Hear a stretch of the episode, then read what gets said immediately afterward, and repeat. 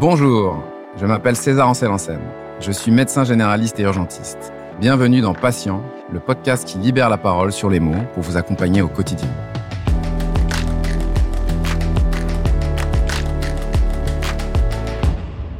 L'infertilité. L'infertilité. À travers le monde, on estime que 186 millions de personnes sont touchées par l'infertilité. Comment envisager un avenir de parents lorsqu'on nous annonce que l'on est infertile? En quoi consiste ce parcours du combattant Aujourd'hui, j'ai la chance d'accueillir Margot. Margot, bonjour. Bonjour César. Comment vas-tu? Ça va bien, merci. Est-ce que tu peux te présenter? Bien sûr, je m'appelle Margot, j'ai 32 ans, je suis infirmière et je suis la maman de deux jumeaux, Lila et Robin, nés en novembre 2021 après un long parcours PMA. Donc nous allons parler d'infertilité et de PMA, c'est bien cela? Oui, c'est ça. Je vais évoquer euh, mon long parcours PMA pour avoir mes enfants. Ok. Je suis vraiment ravi de te recevoir aujourd'hui dans Patient pour aborder ce sujet. Je pense que ton témoignage est vraiment nécessaire pour venir en aide aux couples qui traversent la même chose que toi. Est-ce que tu peux, dans un premier temps, Margot, nous dire ce qu'est l'infertilité? Alors, je euh, je suis pas médecin, je vais le dire avec mes mots de patiente. L'infertilité, c'est l'incapacité à concevoir euh, un bébé. D'accord pour moi, en fait. C'est ça, c'est l'infertilité, c'est le fait d'avoir des difficultés pour concevoir un enfant au bout d'un certain temps. À quel moment tu t'es rendu compte qu'il y avait un souci à ce niveau-là? Eh bien, du coup, assez vite, parce que après l'arrêt de ma contraception, je n'ai pas retrouvé de cycle naturel. Au bout de cinq mois d'arrêt de contraception, il a fallu que je consulte assez vite, puisque sans cycle, impossible de concevoir. Et donc, alors, qui as-tu consulté à ce moment-là? Alors, dans un premier temps, je me suis orientée vers euh, une sage-femme. J'ai été suivie par une sage-femme pour ma contraception. Donc euh, je l'ai contactée, elle me dit qu'elle euh, elle allait pas pouvoir euh, m'aider de ce fait, qu'il allait falloir que je prenne rendez-vous avec un gynécologue que j'ai fait pour ensuite euh, avoir euh, une échographie euh, pour en savoir un petit peu plus sur cette aménorrhée. Est-ce qu'on a fait un diagnostic tout de suite? Comment ça s'est passé? C'est avéré que ça montrait rien selon la personne qui m'a fait passer l'échographie. Il n'y avait rien de particulier et j'ai eu mes règles 15 jours après cette échographie. D'accord. Qu'est-ce qui s'est passé ensuite? Ensuite, de nouveau, un cycle très très long de trois mois. Donc, entre deux, j'avais décidé de reprendre rendez-vous avec le gynécologue pour euh, en parler. Et euh, elle m'a de suite euh, parlé d'examens un peu plus approfondis à faire, du style prise de sang spermogramme euh, pour mon conjoint. Et puis, elle m'a aussi dit qu'elle, elle n'accompagnait pas du tout les couples dans la procréation assistée euh, dans son cabinet. Donc, il allait falloir que je m'oriente vers quelqu'un d'autre. Donc, euh, j'ai vite dû prendre rendez-vous dans un centre PMA. Comment ça se passe ensuite? C'est très long hein, l'attente puisque j'ai pris rendez-vous dans le centre un an après l'arrêt de ma contraception et j'ai eu rendez-vous quatre ou cinq mois plus tard. Donc, ça faisait presque un an et demi d'arrêt de contraception pour avoir le premier rendez-vous euh, dans le centre PMA. Heureusement, je suis arrivée un peu armée à ce rendez-vous avec euh, une partie des examens qui étaient déjà faits et ce qui a permis à ce moment-là à la gynécologue de PMA de poser un tout premier diagnostic, chose qui n'avait été jamais fait auparavant ou au moins évoqué, que ce soit par la sage-femme, le médecin qui m'avait fait passer l'échographie ou la gynécologue que j'avais rencontrée. Personne n'avait évoqué euh, le diagnostic SOPK qui a été posé en 30 secondes par la gynécologue de PMA. Donc, on va rappeler, hein, c'est le syndrome des ovaires polykystiques. Est-ce que tu peux nous parler un peu de ce syndrome? De quoi s'agit-il? Oui, alors en fait, c'est un ensemble de symptômes ou de signes. Moi, je suis atteinte plus particulièrement côté fertilité, c'est-à-dire qu'au lieu euh, d'un ovule euh, chaque mois, il y a plusieurs euh, follicules qui rentrent en compétition et qui grossissent et ça fait des micro-kystes tout autour de mes ovaires sans pour autant donner un ovule mature qui va pouvoir être fécondé par la suite. Quand on t'annonce ce diagnostic, c'est quoi ta réaction? Je suis contente. Je suis contente d'avoir euh, des mots sur euh, ces cycles interminables, ces douleurs euh, tout au long du cycle qui correspondent visiblement à soit des kystes qui explosent ou voilà j'ai des grosses douleurs depuis des années et j'ai surtout bah, une aménorrhée ou des cycles très très longs qui peuvent aller voilà jusqu'à plusieurs mois et euh, personne n'avait euh, songé euh, à me faire passer des examens ni dans mon adolescence ni dans ma vie de femme quoi. Qu'est-ce qu'on te propose à partir de ce moment-là? Eh bien à ce moment-là, on me dit que de toute façon, voilà, j'ai 26 ans à l'époque, ça fait plusieurs années qu'on est avec mon conjoint ensemble. Plus d'un an et demi sans contraception, on me dit que concrètement, euh, sans un petit coup de main, euh, ça peut arriver. Hein, euh, c'est pas cause d'infertilité totale. Je peux tomber enceinte naturellement selon eux à ce moment-là mais ça va être encore très long. Donc, on me propose de m'aider, mais euh, pour ce faire, il faut que les examens de mon mari soient faits. Euh, donc, euh, lui, il fait un peu plus d'examens de son côté, et moi aussi, on me donne une hystérosalpingographie à faire. C'est quoi l'hystérosalpingographie, juste pour détailler? Alors, l'hystérosalpingographie, c'est une radio qui de l'utérus des trompes de tout l'appareil reproducteur féminin grâce à un produit de contraste qui est injecté directement euh, dans l'utérus sans anesthésie. D'accord. Et donc ton compagnon, donc lui aussi passe des examens, c'est ça? Oui. Alors euh, lui, il avait déjà effectué un premier spermogramme avant ce rendez-vous qu'on avait apporté à la gynécologue, qui montrait euh, un peu moins de spermatozoïdes que les taux normaux en France, mais pas catastrophique. Donc, on lui demande de toute façon de refaire un deuxième spermogramme ainsi que euh, des sérologies, VIH, euh, hépatite, euh, comme moi d'ailleurs. Et donc là, on est au bout de combien de temps là depuis ta première consultation? Là, ça fait combien de temps que tu consultes pour ça? J'ai eu un premier rendez-vous en avril et le deuxième rendez-vous pour avoir le résultat est posé au mois de septembre. D'accord. Et donc là, qu'est-ce qu'on va te proposer? Eh bien là, c'est-à-dire que déjà entre les deux rendez-vous, on nous dit que on a des chances de concevoir un bébé naturellement, donc il faut qu'on profite de la vie, qu'on est très jeune, que euh, tout va bien se passer, que dans la majorité des cas, euh, il suffit en gros de poser un diagnostic pour que euh, la nature fasse son travail. Donc nous, de notre côté, l'été, bah, on met toutes les chances de notre côté, ça fonctionne pas évidemment. Et puis au mois de septembre, euh, on arrive euh, au rendez-vous avec le reste des résultats. Et en fait, là, le coup tombe, ça sera une FIV d'emblée. FIV, c'est les initiales de fécondation in vitro. On met en culture euh, les ovules de la femme avec les spermatozoïdes du mari, voilà, dans un laboratoire. On les fait se rencontrer, on crée l'embryon dans ce laboratoire et on le transfère à la future mère euh, quelques semaines après. Donc là, on est en septembre, c'est la rentrée, on vous dit, bon, ben voilà, il va falloir faire finalement une FIV. Qu'est-ce qu'on te donne comme information là-dessus? Est-ce que tu peux nous détailler un peu le parcours? Alors euh, du coup, euh, donc à ce rendez-vous, on pose le fait que ça serait une FIV. Nous, on s'y attendait pas du tout parce que avant la FIV, il y a plein d'autres choses et c'est surtout que la FIV, c'est un peu le dernier recours. Il n'y a rien d'autre en procréation médicalement assistée de plus fort, entre guillemets, que la fibre, en France en tout cas. On nous explique euh, brièvement, on nous donne énormément d'ordonnances, surtout à moi, hein, de nouveaux examens à passer, puisque les premiers qu'on a effectués entre avril et septembre sont déjà périmés, à savoir les sérologies. Comment tu te sens au niveau psychique? Comment tu le ressens, tout ça? Là, franchement, c'est difficile, surtout que j'étais un peu moteur euh, dans notre couple pour euh, avoir rendez-vous en PMA, qui organisait un peu les rendez-vous et tout.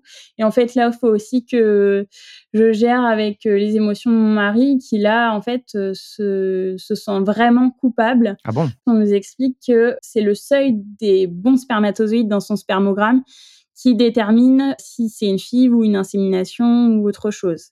Donc, entre guillemets, il comprend que c'est ces résultats à lui qui euh, font qu'on va passer en FIV d'emblée. Et autant qu'on avait parlé essentiellement de mon infertilité à moi ces derniers mois, alors que là, euh, bah, on le pointe du doigt. Et alors, il culpabilise? Énormément. Il s'y attendait pas du tout. Et puis, on lui demande de voir un andrologue. Enfin, là, lui aussi rentre un peu dans le parcours euh, côté infertilité. Et bah, c'est difficile pour lui de gérer. D'accord. Comment ça se passe ensuite alors? Alors ensuite, euh, le côté psychologique, on nous l'aborde pas du tout. Hein. On nous propose à aucun moment de voir un psychologue. Par contre, on nous donne euh, rendez-vous euh, pour une réunion avec tous les futurs couples qui vont passer les FIV ces prochains mois. D'accord. C'est-à-dire, ça représente combien de couples, ça? On est une centaine dans cet amphithéâtre. Ah oui On vient tous pour la même chose et il y a une réunion par mois. Donc là, on mesure l'ampleur des infertiles anonymes. Dis-moi juste, on va revenir un peu sur le traitement. Pendant ces conférences-là, où il y a d'autres couples, est-ce que euh, tu as pu euh, discuter ou partager tes expériences ou rencontrer des personnes, donc forcément qui étaient dans la même situation que toi? Est-ce que ça t'a aidé? Est-ce qu'il y a des liens qui se sont créés ou chacun était de son côté? Non, non, pas du tout. Chacun est de son côté. C'est quand même un sujet qui est assez euh, tabou. Hein. Au fur et à mesure de notre parcours, On s'est retrouvé dans la salle d'attente avec des gens qu'on connaissait et ça reste quand même assez gênant parce qu'on sait qu'on est là pour la même chose. Et puis là, concrètement, la, réunion, ça se fait euh, au milieu de la journée de travail de tout le monde. Euh, on sent que tout le monde va repartir travailler après ou alors à ses occupations. Et euh, non, il faut juste avoir les informations. On a tous hâte que ça débute. Et puis surtout, on n'a encore rien commencé, nous, au niveau traitement. Je pense que pour les autres, euh, c'est peut-être pareil, ou alors certains sont déjà en cours de parcours. Ouais, donc il y a une sorte un peu d'appréhension euh, générale. Euh, c'est pas le moment de se faire des contacts et de discuter. Non.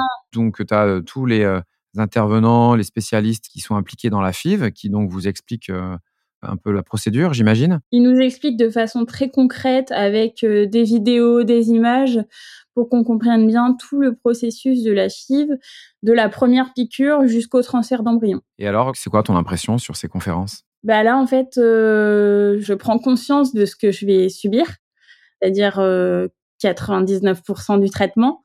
Je savais hein, que ça allait être euh, beaucoup, mais je me dis de suite comment je vais faire avec mon travail. Ça demande quand même une grosse implication au niveau temps. Pour les injections, tout ça, je me pose pas de problème parce que, comme dit, je suis infirmière, donc euh, ça va le faire.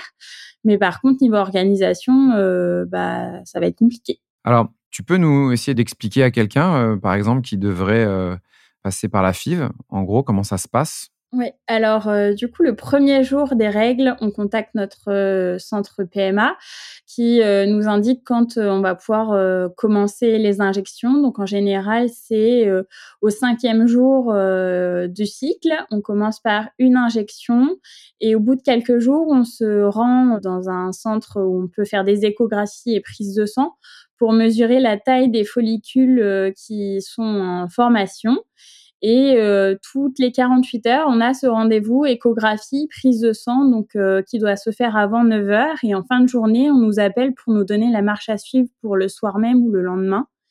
Et au bout de quelques jours, on ajoute une deuxième injection tous les soirs à la même heure, entre 19h euh, et 21h, et puis jusqu'à ce qu'on nous donne euh, le top départ, c'est-à-dire à un moment donné, il y a assez de follicules euh, matures, donc il faut qu'ils soient, je crois, autour de 18 mm chacun pour déclencher l'ovulation. Donc 36 heures plus tard, l'ovulation a lieu, et on se rend euh, au bloc opératoire pour qu'on nous prélève l'ensemble des euh, futurs ovules sous anesthésie locale ou générale, ça dépend des centres. Et puis euh, notre conjoint, lui, en même temps que nous sommes au bloc opératoire, il fait son prélèvement de spermatozoïdes et puis il y a fécondation derrière. Chaque jour, nous, on sort le jour même, hein, et puis le soir, on a un coup de téléphone du biologiste qui nous dit combien d'ovules matures on allait pouvoir féconder. Et ensuite, tous les jours, il nous appelle pour nous donner le nombre euh, d'embryons qui a survécu. Et puis après, en fonction des prises de sang, des choses qu'on a évoquées avec le gynécologue, soit on nous transfère un embryon de deux jours, de trois jours, de cinq jours, ou alors on congèle l'ensemble et puis on fera un transfert le mois d'après ou encore un cycle suivant. Et puis après le transfert d'embryon, on a euh, 14 jours après, une prise de soin à effectuer pour nous dire si oui ou non on est enceinte. D'accord, donc on voit hein, le parcours hein, qui est quand même euh, très long, très complexe. Donc à partir du moment où on lance le feu de départ, c'est combien de semaines non-stop? Alors bah, du coup, c'est entre 12 euh, et 20 euh, jours d'injection quotidienne. Sur 10-15 jours, on a échographie, prise de sang toutes les 48 heures. Et puis après, une fois que le transfert est fait, on est un peu lâché dans la nature pour attendre ces fameux 14 jours. Mais euh, bon, euh, de toute façon, il y a des médicaments et ou injections à prendre pendant euh, tout le cycle jusqu'au résultat de la prise de sang. Donc on est parti pour 30 jours de traitement non-stop. Comment est-ce que ça se passe au niveau de votre travail à ce moment-là? Comment est-ce que vous vous organisez? Ben, En fait, il faut qu'on s'arrange. On est obligé d'en parler à son employeur. Lui, il est dans l'obligation de nous laisser partir à l'époque, en 2017, on avait le droit à quatre rendez-vous avec absence pendant le parcours. On pouvait demander un justificatif à la PMA, mais il n'y avait pas vraiment de détails. En fait, c'est euh, sur euh, notre bonne foi. Euh, enfin, voilà, notre employeur doit nous croire sur le moment où on doit avoir une absence, en tout cas. Et puis, par contre, le jour de la ponction, on a un arrêt de travail posé. Moi, je le prenais parce que j'étais obligée côté justificatif. Mon mari le prenait pas parce que trois jours de carence, c'était impossible pour nous financièrement. Donc, euh, il s'arrangeait et il retournait au travail directement après notre retour de l'hôpital. Là, on va revenir à la première tentative. Ouais, c'était euh, en janvier 2018. Je vis assez bien les injections, les piqûres. Par contre, voilà, côté organisation, c'est quand même euh, très compliqué. Moi, je prends à 6h30 le matin et en fait, je me rends à l'échographie à 8h en laissant mes patients à ma collègue et en devant rattraper euh, tout ce que j'ai pas pu faire pendant euh, cette demi-heure, trois quarts d'heure sur mon, temps de travail, quoi. Donc, euh, bah, les journées sont intenses. Ou alors, euh, je monte le matin euh, vers mon centre de PMA pour faire échographie, prise de sang à 8 heures. Et puis, je rentre chez moi, je retourne au travail, je rentre chez moi à 22 heures et le lendemain, c'est reparti. Donc, je suis contente d'arriver à la ponction. Je crois que ça doit être 18 jours plus tard dans mon cas. Je suis contente qu'on me libère de mes follicules, que je commence à sentir sous mes doigts. Il s'avère qu'on fonctionnera 22 follicules. Alors, pas tous euh, de taille euh, mature, mais euh, une bonne partie font quasiment 2 cm de diamètre. Et c'est douloureux. Et donc là, on va réaliser ensuite donc le premier transfert, c'est ça? Le premier transfert, il se fera euh, que euh, un cycle plus tard parce que j'ai un taux de progestérone qui permet pas de faire une, euh, un transfert d'embryon frais. Donc on congèle une partie et je fais sur le cycle d'après, sur un cycle artificiel, hein, on fait un transfert d'embryon. D'accord. Le premier transfert a abouti à un test négatif. Je recommence le mois d'après puisqu'on a eu cinq embryons congelés pour cette première FIV. Donc euh, le mois d'après, euh, ce transfert est, euh, qui a échoué, je refais un transfert et là le test est positif. Tu peux nous raconter la suite? Ouais. Alors du coup, prise de sang positive. 48 heures plus tard, confirmation d'une prise de sang qui évolue bien. Et de suite, on me dit que je vais avoir une échographie de datation qui va m'être posée à 8 semaines aménorrhée qui est fait. Et en fait, euh, je dois continuer. J'ai beaucoup de traitements à prendre à ce moment-là. Hein. Tu peux dire ce que c'est l'aménorrhée? Ouais, on compte euh, les grossesses en semaines d'aménorrhée. Donc, c'est euh, les semaines qui nous séparent de notre premier jour des règles. D'accord, parfait. Et je te laisse nous raconter la suite, comment ça se passe? Alors du coup, je dois prendre toujours des traitements pendant toute cette début de grossesse, donc que ça soit par la bouche ou par voie vaginale. J'ai des ovules trois fois par jour à mettre, donc c'était quand même assez contraignant difficile de pas y penser et d'être euh, sereine pour euh, cette euh, première grossesse, mais bon, on est content. Et en fait, quelques jours avant les huit semaines, je saigne. Je saigne abondamment avec une violente douleur, donc je suis pas très loin de l'hôpital. J'appelle mon mari et puis je lui dis que je m'y rends. Donc je me rends aux urgences gynécologiques et là, bah, je saigne énormément. J'attends dans la salle d'attente. Je demande quand même une petite à l'aise parce que bah, je suis en tenue classique, j'ai un pantalon qui est déjà trempé. Et euh, donc on me l'apporte et puis je crois que quelques minutes après, euh, quelqu'un se libère pour me recevoir. Donc c'est une interne qui me dit qu'elle va faire une échographie, mais qu'à ce stade-là, on voit pas vraiment les embryons en tout cas, mais euh, on verra. Et puis, euh, bah, de toute façon, à peine la sonde introduite, euh, bah, elle me dit qu'il y a énormément de sang, qu'elle voit absolument rien, beaucoup de caillots, donc on s'oriente vers une, vers une fausse couche. D'accord. Et qu'est-ce qu'on te propose alors pour cette fausse couche? Bah rien en fait. Euh, je dis que je suis dans un parcours PMA, donc voilà, c'est un bébé très attendu. J'ai beaucoup de traitements à prendre, donc elle me dit de toute façon, je vous fais une prise de sang, on voit, et puis je vous laisse recontacter votre centre PMA pour la suite. Je lui explique du coup que je suis infirmière, que je travaille le lendemain matin et que je pense que ça va être compliqué d'aller travailler dans ces circonstances. Donc, euh, elle accepte de me donner 48 euh, heures d'arrêt de travail. Et donc, tu reprends le travail 48 heures après Alors voilà, dans l'intervalle, je contacte mon centre de PMA qui me dit que la prise de sang qui a été effectuée aux urgences est positive, c'est-à-dire que j'ai toujours mon taux de bêta-CG, l'hormone de croissance qui augmente. Donc, c'est peut-être tout bêtement un, des saignements euh, comme il peut y avoir en début de grossesse. Je suis quand même assez sceptique parce que j'ai saigné énormément. Donc, j'ai du mal à croire que cette grossesse euh, va arriver euh, à une naissance. Mais bon, bref. Donc, on dit qu'on verra quand même à cette fameuse échographie de datation, donc trois jours plus tard. Dans l'intervalle, je retourne travailler. Les saignements se sont arrêtés. Donc, je reprends un petit peu d'espoir. On me dit qu'il faut bien que je continue tous mes traitements à ce moment-là. Et puis, arrive cette fameuse échographie où là, bah, le verdict est sans appel. Il y a toujours cette poche ce début d'embryon, mais ça n'a pas du tout la tête que ça aurait dû avoir à huit semaines. Donc, on s'oriente sur une grossesse arrêtée qu'il va probablement falloir évacuer. Donc, euh, on me dit que légalement, il faut qu'il y ait un contrôle qui soit fait euh, après 48 heures. 48 heures après, je retourne dans mon centre de PMA avec cette interne qui me refait l'échographie et qui me dit que oui, bah, elle confirme son verdict, c'est une grossesse arrêtée qu'il va falloir évacuer. Et là, elle me donne deux options. Soit je prends des cachets pour faire évacuer la grossesse, soit on fait une aspiration au bloc opératoire. Mais elle me conseille fortement, au vu de, la taille du sac embryonnaire à évacuer, euh, de prendre les cachets.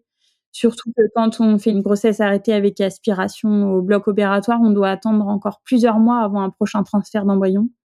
Et donc, je prends la décision de prendre des cachets. Et donc là, qu'est-ce qui se passe? Et donc là, elle me dit que je peux les prendre quand je veux à partir du lendemain. Je lui pose à ce moment-là la question d'aller travailler. Elle me dit que je peux aller travailler si je veux. Ah Je la regarde bizarrement et euh, je lui dis que je me vois pas du tout euh, travailler, euh, prendre en soin mes patients, alors que je suis en train de perdre cet embryon que j'ai désiré depuis déjà plus de deux ans. Enfin, c'est impossible. Donc elle me donne 48 heures d'arrêt de travail. Le lendemain matin, je commence les cachets très tôt. J'ai une première partie de cachet qui fait pas vraiment effet, donc j'ai une deuxième partie de cachet à prendre. Et là, les contractions démarrent vers 11 euh, heures du matin. Et jusqu'à 3 heures du matin, le lendemain matin, je ne cesse de saigner. Avec des douleurs? Avec des douleurs, euh, voilà. Donc j'ai paracétamol, spasfon, ibuprofène euh, que je prends, qui m'ont été prescrits par le médecin. Et puis, je suis obligée à ce moment-là d'appeler à la rescousse ma maman parce que bah j'ai pas acheté assez de protection hygiénique. Je m'attendais pas du tout à ce que ça saigne autant. Et puis je suis toute seule chez moi et euh, j'ai peur de faire un malaise. Donc voilà, ma maman vient m'aider à ce moment-là et c'est à ce moment-là qu'elle apprend que le parcours PMA est lancé et que bah euh, j'ai fait une fausse couche. Comment t'es là au niveau psychique? Eh ben du coup, euh, je pleure beaucoup, mais en fait j'ai envie juste que ça s'arrête et que ça se passe bien. 48 heures plus tard, euh, on me fait une échographie pour voir si euh, l'utérus est vide. C'est pas vraiment le cas, mais euh, l'interne n'est pas vraiment inquiète. elle me dit qu'au prochain cycle, tout le reste des débris, en tout cas, partira. Le sac embryonnaire a bien été évacué. Je lui dis que j'ai perdu énormément de sang. Elle décide de me faire une prise de sang quand même. Et en fait, j'ai perdu un peu plus de 4 grammes d'hémoglobine. 4 grammes d'hémoglobine, donc tu es à combien de grammes d'hémoglobine? Je suis à 8,3. Donc ce qui est bas, hein, on rappelle, hein, en dessous de 10, euh, on commence à être sacrément fatigué. Ouais. Et donc là, qu'est-ce qui se passe? Et à ce moment-là, euh, elle me dit, eh bien, vous nous rappellerez au prochain cycle. Et en fait, je tiens pas debout à ce rendez-vous-là. Du coup, euh, je suis obligée de demander un arrêt de travail. Donc, j'ai un arrêt de travail de 4 jours à la suite. Donc, 6 jours en tout. Et tu le reprends, le travail? Ouais, je le reprends, le travail. Parce que bah, euh, de toute façon, euh, bah, j'en ai marre d'être chez moi. Euh, et puis à chaque fois, il faut pleurer pour avoir des arrêts de travail. Et bah, c'est pas, enfin, je ne sais pas vers qui me tourner à ce moment-là, quoi. Au niveau de ton accompagnement, donc il y a ta maman qui est venue t'aider pendant cet épisode de fausse couche. Tu as eu du soutien d'autres proches? Alors, à ce moment-là, on avait pas vraiment euh, décidé d'en parler autour de nous. J'ai ma meilleure amie qui est... Juste un détail, pourquoi tu voulais pas en parler autour de toi? Ben, En fait, on pensait que ça allait aller vite et on voulait pouvoir avoir la joie d'annoncer, euh, voilà, comme tout le monde, euh, de façon un peu surprise, on attend un bébé. En fait, on voulait avoir cette surprise-là. Mes parents, ils étaient au courant, tous les deux, depuis le début qu'on commençait un parcours, mais on n'avait pas spécialement envie de les tenir au courant de tous les délais, euh, voilà, des blogs, des transferts. On voulait aussi pouvoir euh, leur faire euh, bah, une petite surprise, quoi. Là, c'est un coup dur, en fait. Hein. Donc, à ce moment-là, tu te dis qu'il bah, va falloir recommencer parce que tu as le droit de faire combien de FIV alors en France, on a le droit de faire quatre filles, mais là, il me reste encore trois embryons congelés, donc euh, je perds pas du tout espoir à ce moment-là. Je me dis que ça aurait été magique que ça nous arrive dès le deuxième transfert. Et puis bah qu'on va reprendre, voilà, je vais me remettre et puis on va repartir. Mais par contre, je sens vraiment que bah l'insouciance un peu de cette première grossesse, euh, je la vivrai pas je sais que j'aurai toujours la boule au ventre et plus ça va aller, pire ça sera. Là, en fait, après, ce qui va se passer, c'est qu'il va y avoir de 2018 à 2021 trois ponctions, neuf transferts et trois fausses couches. C'est ça? Il reste à faire deux fausses couches et puis euh, deux autres ponctions et deux autres transferts. Donc, euh. Alors, est-ce que tu peux nous faire une petite synthèse de cette période de 2018 à 2021 en nous racontant un peu les, éventuellement les fausses couches et certains détails concernant toute la procédure? Alors du coup, après cette euh, première fausse couche, je re-rencontre euh, ma gynécologue. Entre deux, euh, cette personne a changé, je n'ai plus la même référente. Donc c'est une personne beaucoup plus dynamique qui m'explique un petit peu la suite du parcours. Donc elle me propose un autre transfert d'embryon. Et puis ensuite, si celui-là n'aboutit pas, on fera de plus amples investigations. Donc, je fais encore euh, deux transferts. Donc, on me transfère une fois un embryon, une fois deux embryons. Et puis, c'est négatif. Donc, à ce moment-là, on va commencer à chercher un petit peu plus. On fait ce qu'on appelle un matrice lab. Donc, on prélève un petit peu d'endomètre au moment où l'implantation euh, des embryons doit se faire. Et puis, ça part euh, dans un laboratoire à Paris qui analyse s'il y a un défaut de d'immunité, une suractivation, une sous-activation immunitaire, puisque l'embryon c'est euh, un corps étranger pour euh, le corps de la femme. Il s'avère que j'ai un souci à ce niveau-là. Donc la FIV 2, la FIV d'après, c'est un tout autre protocole qui m'est proposé. Donc euh, je fais ce protocole qui se passe pas très bien parce qu'en fin de compte on a changé de traitement et je ne réagis pas très bien à ces traitements. C'est-à-dire que la première fois, j'avais réussi à avoir cinq embryons congelés. Là, je n'ai que deux embryons. Ils ne sont pas de très bonne qualité. Donc, euh, la gynécologue décide de me transférer ces deux embryons-là d'un coup. Donc, on est en 2019, en avril. Et euh, c'est positif, mais c'est positif euh, très peu de temps, puisqu'au bout de la troisième prise de sang, le taux dégringole. Et puis, on m'annonce que voilà, c'est sans doute une fausse couche donc, quelques jours plus tard, je saigne. Là, je vais directement voir mon médecin traitant et puis c'est lui qui me donne une semaine d'arrêt en fait euh, pour ça que je prends. Et puis euh, je lui dis qu'à partir de ce moment-là, pour les prochains cycles de traitement, je viendrai le voir pour me faire arrêter pendant le traitement parce que gérer travail et puis euh, traitement, ça devient impossible. Parce qu'en fait, tu vas voir ton médecin traitant parce que tu te dis que si tu passes par le circuit habituel, tu risques de te retrouver avec euh, un jour insuffisant, c'est ça? En fait, on n'arrête jamais, sauf pour une fausse couche, on n'arrête jamais pendant le protocole de PMA. Et en fait, euh, bah, j'arrive au transfert d'embryon, je suis épuisée. Quoi. Je reviens sur ces questions-là, mais au niveau du moral, au niveau du moral de ton compagnon, de ton entourage, comment ça se passe? On décide à ce moment-là de euh, prendre rendez-vous avec euh, la psychologue du centre de PMA, parce que là, je sens que ben, je vais devenir folle que mes amis, voilà, maintenant sont au courant, mes collègues, mes parents, mais en fait, personne ne vit ce que je vis. Je me sens euh, une autre personne pendant les traitements. Je me sens déprimée, euh, j'ai mal, je dois faire euh, semblant d'avoir une vie normale alors que rien n'est normal. Je prends des cachets du matin au soir, je me pique tous les soirs, j'ai des échographies. Euh, voilà, là, ça fait un peu plus d'un an et demi qu'on a commencé la première injection de PMA et bah, je gère plus quoi. J'ai vraiment peur à un moment donné de faire une dépression et de devoir arrêter quoi. Et bah, c'est pas concevable pour moi. Donc on a ce rendez-vous avec la psychologue qui dure euh, à peu près deux heures. Et euh, elle conclut sur le fait que ce que je ressens, c'est normal, que c'est normal d'être triste après une fausse couche, surtout quand on désire autant que nous et puis qu'on attend, que euh, c'est légitime pour mon mari de pas en parler à ses parents s'il n'a pas envie, puisque lui, il n'a pas voulu. Voilà, que nos deux approches sont tout à fait légitimes que moi, si j'ai besoin de parler, de pleurer, j'ai le droit, j'ai le droit d'être triste, et puis euh, que en fait, on est un couple solide et qu'on arrive à communiquer et que visiblement, euh, pour elle, ça suffit. En tout cas, à ce moment-là, elle dit qu'on n'a pas besoin de nous revoir, sauf si on a besoin d'aide. En fait, donc, tu as cette évaluation psychologique qui se fait et euh, que tu reçois donc positivement. Pour toi, ça t'a aidé, cet accompagnement? Ouais, ça m'a vraiment aidé de savoir que j'étais pas folle, que potentiellement, j'allais pas finir folle non plus et que toutes les émotions que je ressentais étaient légitimes. Donc, euh, et que notre couple était solide. Et ça, ça m'a vraiment euh, rassurée Pas que j'avais besoin de quelqu'un me dise comment on devait s'aimer, mais ben, je trouvais ça bien qu'on valide nos ressentiments à chacun. Là ensuite, donc ben, on va à nouveau repartir sur une FIV. Au bout de combien de temps? Est-ce que tu nous parlais du moment où ça va finalement fonctionner en fait? Alors là, entre la FIV numéro 2 et la FIV numéro 3, il s'écoule un peu plus d'un an puisqu'on a décidé de faire une grande pause pour pouvoir se marier. Donc voilà, on fait cette pause en mai mai-juin 2019 et on projette de se marier en juin 2020. D'accord, félicitations pour ce mariage. Merci. Donc on sait à ce moment-là qu'il faudra tout recommencer puisque là il n'y a pas d'embryon congelé, qu'il faudra recommencer absolument tous les examens puisque là la période sera beaucoup trop longue.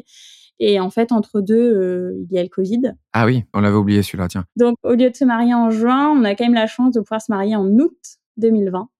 Donc finalement, au lieu d'avoir euh, un rendez-vous euh, en mai, on le décale tout bêtement euh, au mois de septembre. Donc une vraie pause, en fait. Ouais, ça fait une vraie pause, ça fait du bien.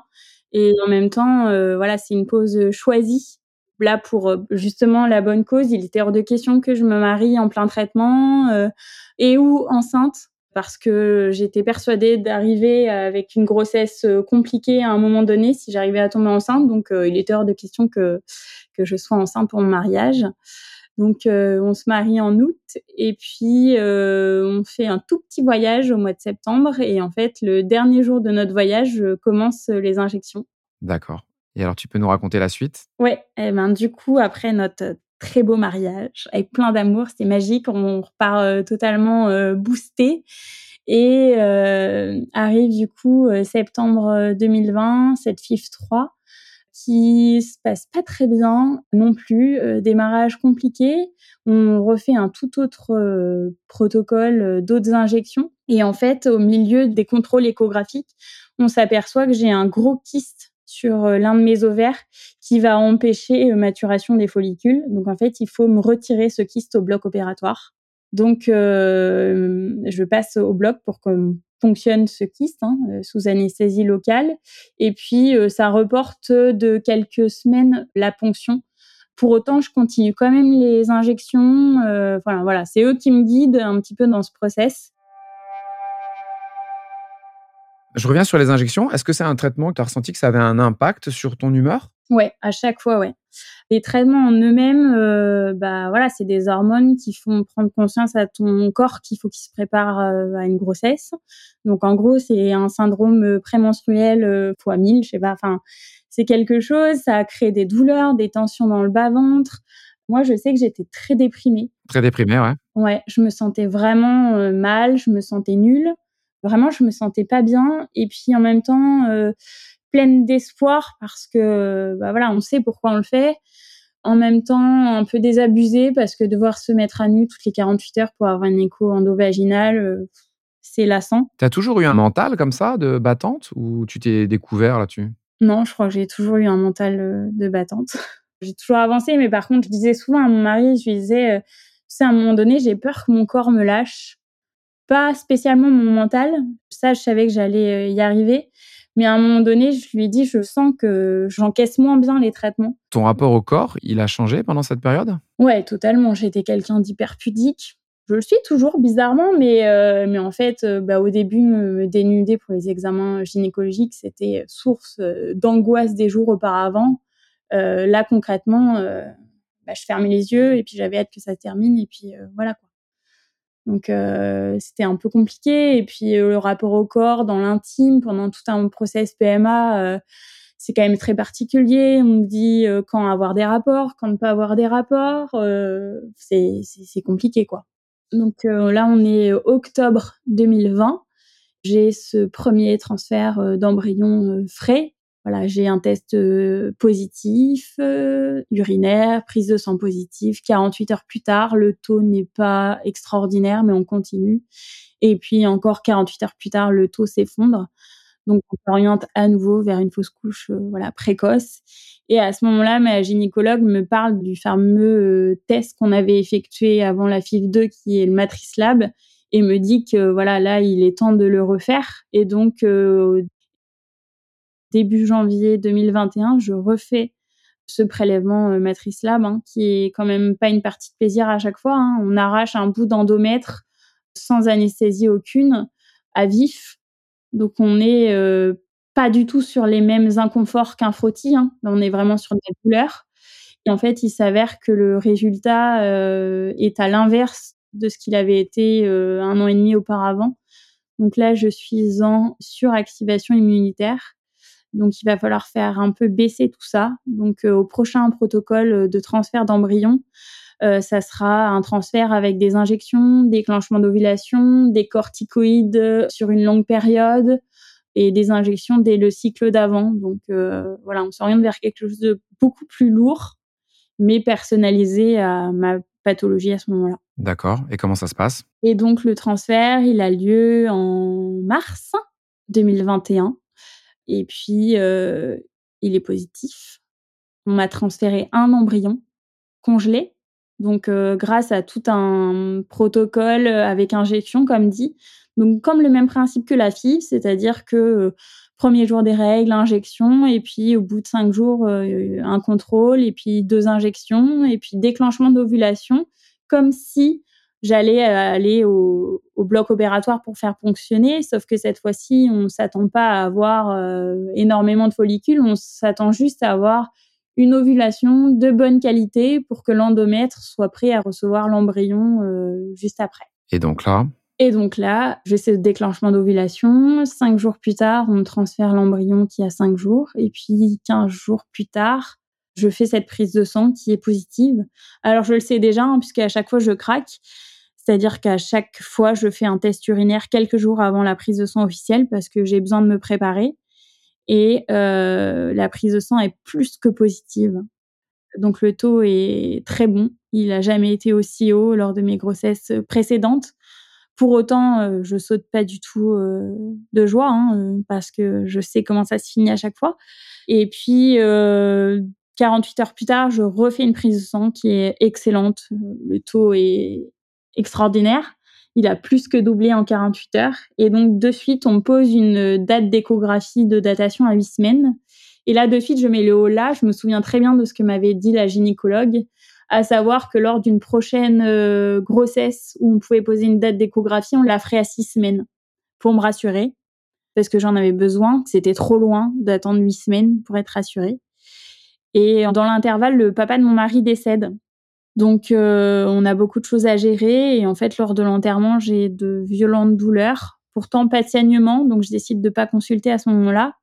Mais lors de l'échographie à six semaines, c'est là qu'on apprend la merveilleuse nouvelle euh, du fait qu'il y a deux embryons à ce moment-là.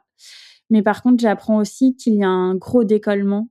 Donc, il faut que je sois arrêtée et ce qui explique mes violentes douleurs. Et donc, cette grossesse va arriver à terme? Ouais, cette grossesse arrive à terme après un premier trimestre euh, long et euh, jalonné d'échographie. Elle décide de me voir tous les 15 jours pour voir où en est le décollement, pour se rassurer aussi sur la viabilité, parce que là, on s'oriente vers une grossesse gémellaire. Donc, on n'est pas du tout sur une grossesse simple ni un suivi simple, surtout du fait de mon parcours. J'ai des gros traitements, j'ai 16 semaines de corticothérapie. J'arrête mes traitements très, très progressivement et puis après, euh, je suis toujours suivie par ma gynécologue de PMA qui accepte de faire le suivi de toute ma grossesse. Et ça, c'est un immense soulagement parce que après avoir été, euh, voilà, euh, en étroite collaboration avec elle euh, depuis euh, des années, là, elle me propose de me lâcher dans la nature vers un gynécologue de ville ou dans l'hôpital. Mais en fait, je connais qu'elle. Donc ça m'a vraiment euh, bah, soulagée d'apprendre qu'elle voulait me suivre. Et donc je l'ai vue tous les mois jusqu'à la fin de ma grossesse. Et alors, est-ce que tu peux nous parler de l'accouchement? Oui. Alors, euh, contre toute attente, j'ai eu la chance d'accoucher à 38 semaines, malgré euh, voilà une grossesse très surveillée, un peu compliquée, des contractions dès euh, le cinquième mois. J'ai jamais repris le travail hein, à partir de cet arrêt à six semaines et demie. j'ai été arrêtée et puis j'ai été déclenchée à 38 semaines pour euh, un accouchement voix basse. Il n'y a rien euh, d'un accouchement physiologique ni idyllique, mais euh, voilà, il a, il a, le mérite d'avoir donné naissance à mes, mes, deux petites merveilles. Et puis surtout, voilà, j'étais en confiance avec l'équipe médicale à ce moment-là. Et puis la boucle était un peu bouclée puisque l'hôpital dans lequel j'ai accouché, c'est l'hôpital dans lequel je travaille. Juste pour préciser aux gens qui nous écoutent qu'un accouchement par voie basse, c'est un accouchement par les voies naturelles à l'opposé d'une césarienne. Voilà. Juste, tu nous as pas donné euh, les noms de tes enfants? Alors, euh, mon fils qui est sorti en premier s'appelle Robin. Ouais. Et ma fille euh, qui est sortie en deuxième s'appelle Lila. Et donc là, ils ont quel âge maintenant? Alors, ils sont nés le 27 novembre 2021. Donc là, ils ont 17 mois au moment où je vous parle. Et comment vont-ils? Ils vont très bien. Ils sont pleins de vie. C'est un bonheur au quotidien de les avoir. Moi, oh, je suis désolée, je suis non, c'est normal. C'est normal. C'est clairement un parcours du combattant. Et puis, on voit que tu as quand même été suivi de très près. Alors, c'est toujours facile hein, de vouloir améliorer les choses de façon rétrospective. Toi, maintenant, qui a quand même énormément de recul là-dessus, comment est-ce que tu penses que l'encadrement et le suivi pourraient être améliorés? Alors, je pense que d'un point de vue psychologique, il faudrait vraiment que il y ait un suivi qui soit vraiment proposé. Alors, pas spécialement obligatoire, mais vraiment qu'on insiste sur ce suivi-là, puisqu'il y a des couples qui explosent hein, en, route. Nous, même si on a réussi, on y a sans doute laissé des plumes, hein, clairement. Je pense aussi que sur la gestion travail et PMA, il faut il faut revoir. Euh, je dis pas qu'il faut être au repos ou euh, pas au travail pendant tout le process euh, PMA, en tout cas pendant les protocoles. Mais je pense qu'il faut revoir, faut faciliter l'accès euh, au, traitement et, et, au protocole, je pense. Et puis bah, sur les fausses couches, quoi. Est-ce que tu peux en dire un mot sur les fausses couches? Qu'est-ce que tu veux dire sur les fausses couches? Je sais que c'est quelque chose de très commun, hein, euh, voilà, euh, que aux urgences, euh, les médecins en voient tous les jours. Hein. c'est un motif de consultation qui, je pense, doit être largement commun. Mais voilà, il faut savoir que derrière chaque grossesse, que ça fasse cinq semaines ou 12 ou, ou 20, il y a un espoir qui est né. Souvent, vous connaissez pas notre parcours, que ça soit voilà une grossesse non désirée ou alors une grossesse ultra désirée ça reste une épreuve dans la vie d'une femme, surtout quand elle en fait plusieurs. Et en fait, de faire une fausse couche sur son lieu de travail, c'est pas envisageable du tout. Dis-moi, moi je suis urgentiste. Qu'est-ce que tu nous donnerais comme conseil aux urgentistes quand on reçoit une patiente qui fait une fausse couche? Eh ben, du coup, euh, bah, qu'on l'écoute un petit peu. Je sais que l'examen gynécologique est important, mais euh, au moins de prendre un tout petit peu plus le temps de l'écoute, sauf euh, évidemment hémorragie massive. Hein. Mais euh, voilà, et puis qu'on propose derrière euh, un arrêt de travail et peut-être euh, mettre grossesse arrêtée ou parce que le terme de fausse couche c'est comme si rien n'avait existé et puis sur l'arrêt de travail c'est rare qu'on mette grossesse arrêtée on met métroragie c'est vrai qu'en me le disant, ça réalise que le terme fausse couche, il est assez moche en fait. Et puis métroragie, ça fait comme s'il y avait rien eu. Ouais. Je comprends. Nous, on a vécu quelque chose et on est en train de vivre quelque chose. Et puis, en fait, euh, voilà, les saignements derrière. Alors, moi, c'est un cas un peu particulier parce que je pense qu'on s'est dit que j'allais être suivie derrière par mon centre PMA. Mais, euh, bah voilà, repartir avec du doliprane et du spasfon, euh, c'est pas possible, quoi. Ou alors, peut-être nous encourager à avoir je sais pas, une petite lettre à remettre à son médecin traitant ou euh... Ouais. Toi, tu as eu l'impression sur ces épisodes-là que ça s'est fait de façon peut-être un peu trop euh, rapide? Alors malheureusement, ce cas, c'est que le but non plus de ça, c'est pas de jeter la pierre. Hein. Euh, moi, je travaille aux urgences. On sait comme les urgences, c'est le bazar, surtout actuellement, et que malheureusement. Ne serait-ce que je pense que les fausses couches soient reconnues par l'assurance maladie et que les médecins aient le droit de donner un arrêt de travail, voilà, sans être embêtés. Enfin je sais pas si c'est pour ça qu'on donne pas d'arrêt de travail, mais. Euh, non, mais la question se pose, tu as raison. Qu'est-ce que tu donnerais comme conseil, toi, euh, aux femmes et aux hommes qui ont traversé la même chose que toi et ton compagnon? Alors, euh, je leur conseillerais de jamais s'oublier, de toujours avoir en tête que on décide d'avoir un bébé à deux à ce moment-là. Donc, pendant tout le parcours, je pense qu'il faut rester soudé pour autant, il faut laisser la place aux émotions de l'autre. On ne les vit pas de la même façon et il faut apprendre à vivre avec ça. Il faut trouver un échappatoire pendant tout ce parcours puisque c'est impossible de pas y penser au quotidien, mais au moins trouver un peu de bonheur ailleurs pour cette attente. On ne sait jamais quand est-ce que ça va se terminer. Et puis jamais perdre espoir et surtout être acteur de nos parcours de PMA S'il y a des choses qui nous plaisent pas, des choses qu'on ne veut pas, des choses qu'on souhaiterait, il faut en parler, il faut pas avoir peur parce que sinon on peut perdre des années. Pas hésiter à changer de médecin, de gynécologue. Enfin voilà, je pense qu'il faut être acteur de son parcours PMA. Sinon, le subir, c'est pas possible, ça laisse trop de traces. Qu'est-ce qui t'a aidé pendant toute cette période? Alors nous, pendant cette période-là, on a beaucoup voyagé entre chaque euh, protocole euh, ou chaque fausse couche, on s'organisait un voyage en dernière minute. On avait la chance de pouvoir le faire. Et ça, ça m'a énormément aidé. Et puis euh, aussi, avant chaque FIV, je me faisais un petit programme de remise en forme avec du sport, nutrition et tout pour donner le meilleur à mon corps parce que là, euh, voilà, c'était vraiment le côté euh, machine humaine hein, qu'il fallait euh, préparer au mieux. Donc voilà, j'ai des connaissances en nutrition, tout ça, donc essayé de manger au mieux, mais il faut pas hésiter, je pense, à se faire accompagner par diététicienne, naturopathe. Si les médecines alternatives, voilà, on y croit, ça nous fait du bien, bah il faut les faire. Il n'y a pas de mal à se faire du bien dans ce parcours-là. Margot, qu'est-ce qu'on peut te souhaiter pour la suite, pour toi et puis pour Lila et Robin? Et ton compagnon bah, On souhaite ce qu'on a déjà, euh, du bonheur au quotidien. Vraiment, je, je crois qu'il ne s'est pas passé un seul jour depuis leur naissance où je suis triste. Margot, je te remercie infiniment. C'était un témoignage super puissant. Merci beaucoup. Et puis, on te souhaite le meilleur. Merci César. Pour compléter le témoignage de Margot, nous avons sollicité l'éclairage d'une experte.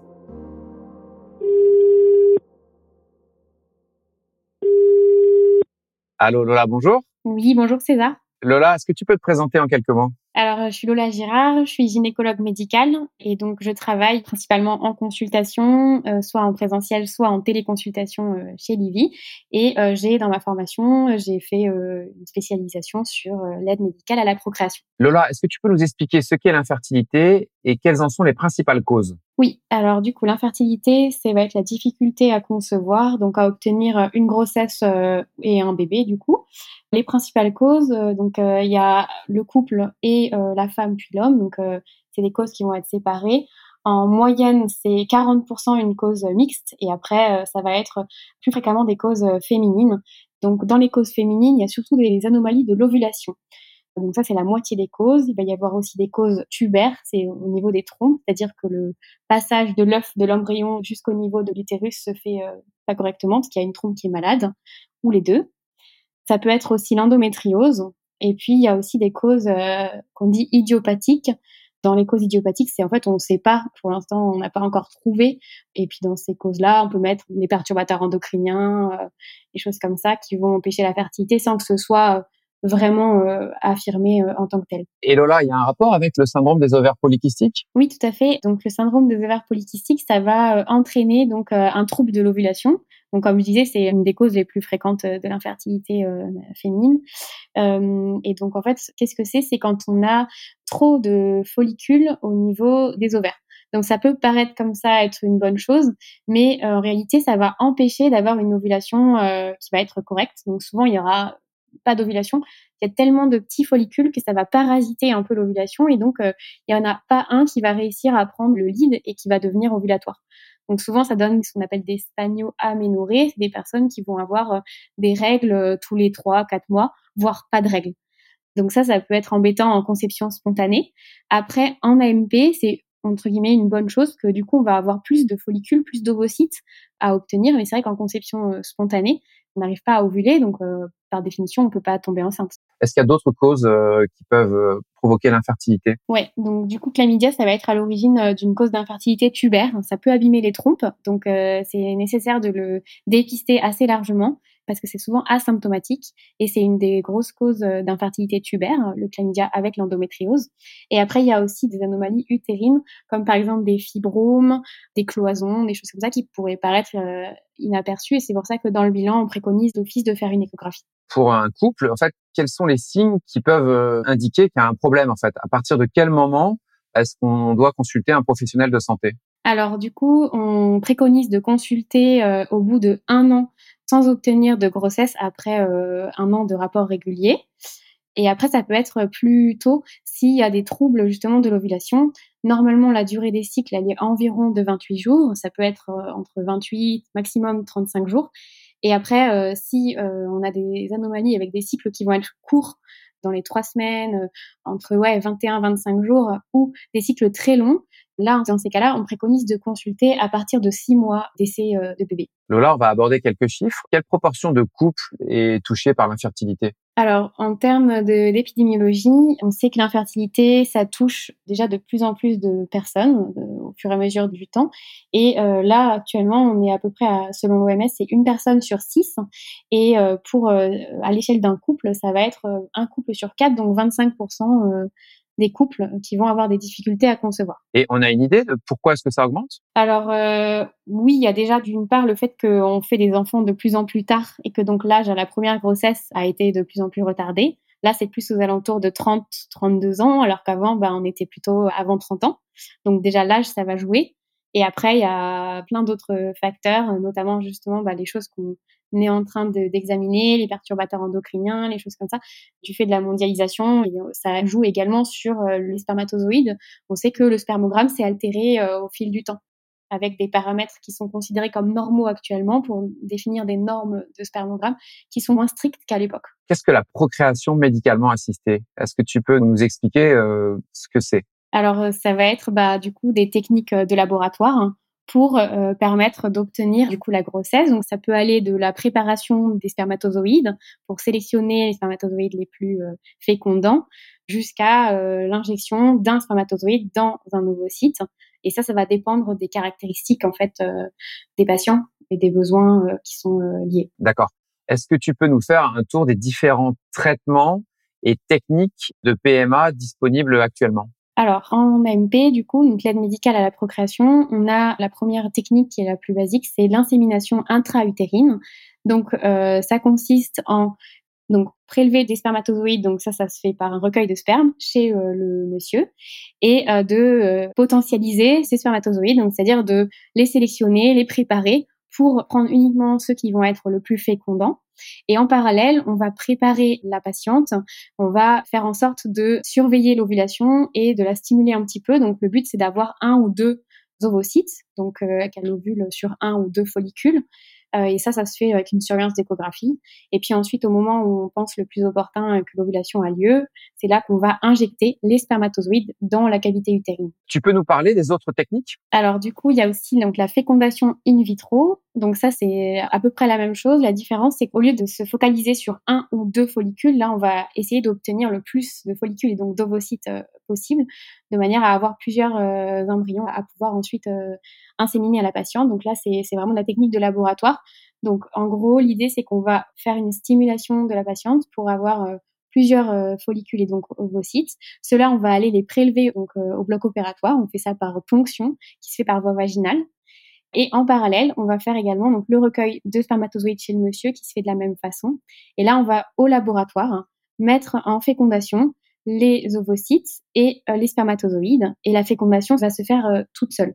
C'est-à-dire que euh, on va pas faire de gestes sur la fécondation, on va juste mettre en contact les spermatozoïdes et les ovocytes obtenus et on attend que la fécondation se fasse. Ce qui est différent que de l'ICSI, qui là, on va injecter un spermatozoïde par ovocyte ça, ça va être euh, dans les cas où le spermogramme, euh, c'est-à-dire les analyses des spermatozoïdes, est très altéré.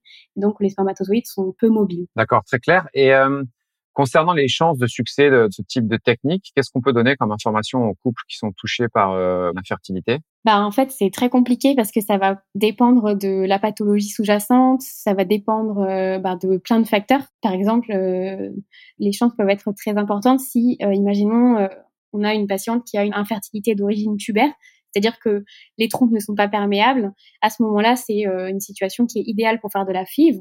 On sait que c'est une cause mécanique, purement mécanique. Donc, euh, le fait de euh, bah, rétablir un contact entre les ovocytes et les spermatozoïdes, ce qui n'est pas possible quand il y a donc les trompes qui sont bouchées, à ce moment-là, là, c'est, je sais pas, quasiment 100% de, de, succès.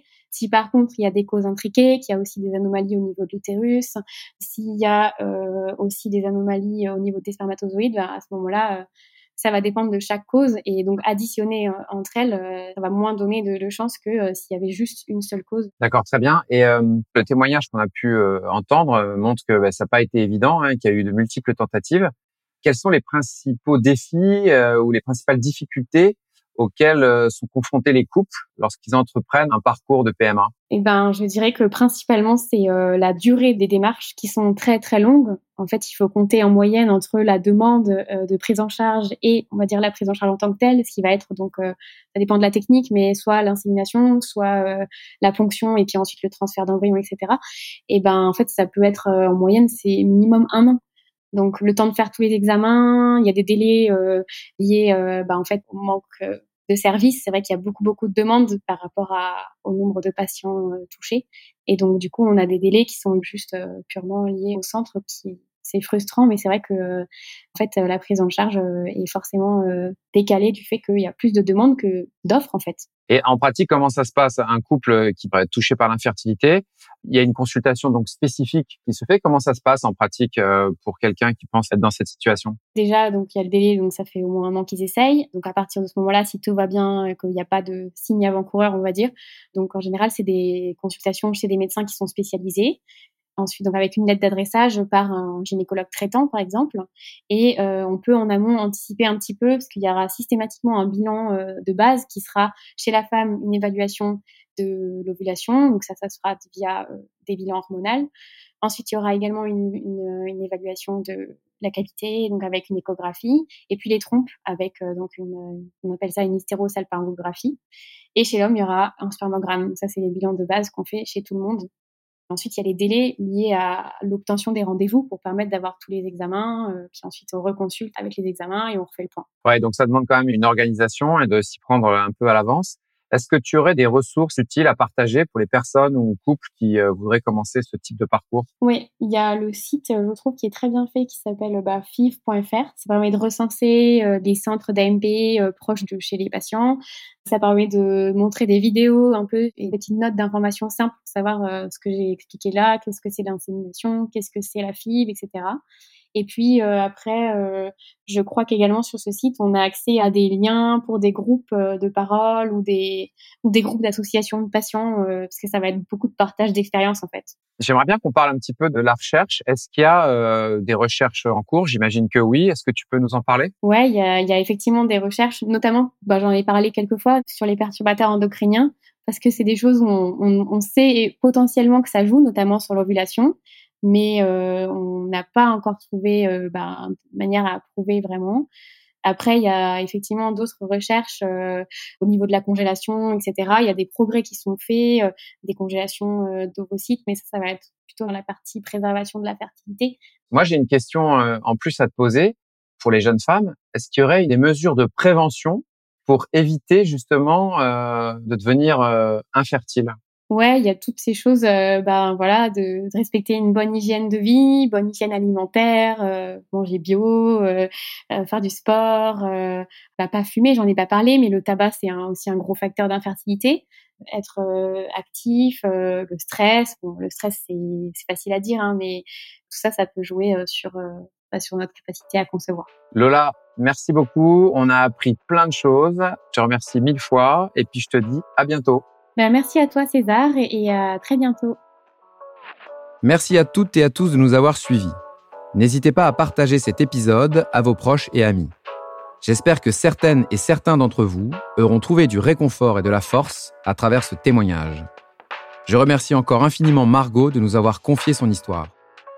Si vous souhaitez aller plus loin, je vous recommande ces associations. Les Cigognes de l'Espoir, l'association Maya, M-A-I-A, ou encore le collectif BAMP. On se retrouve dans deux semaines, même jour, même heure, pour entendre une autre histoire de passion. En attendant, je vous dis à très vite et surtout, prenez soin de vous.